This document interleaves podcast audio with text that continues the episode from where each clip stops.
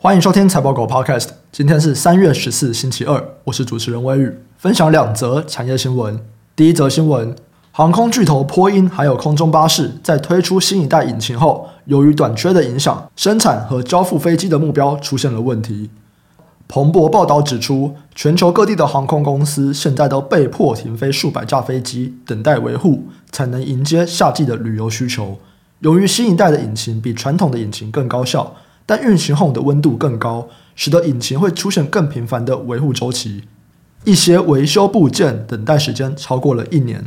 由于航空公司增加航班，许多航空公司备有备用的引擎，但仍然不足以跟上维修的节奏。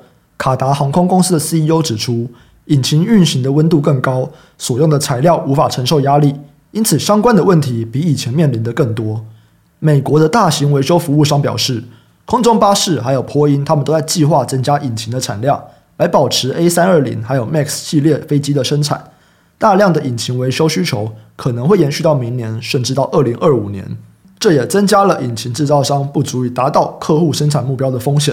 这边的概念股有航太，还有航太设备零件。第二则新闻，美国下个月还要再升级半导体禁令。去年十月，美国就实施了半导体的限制政策。涵盖高性能运算晶片、设备、逻辑 IC、记忆体产业以及人才出口。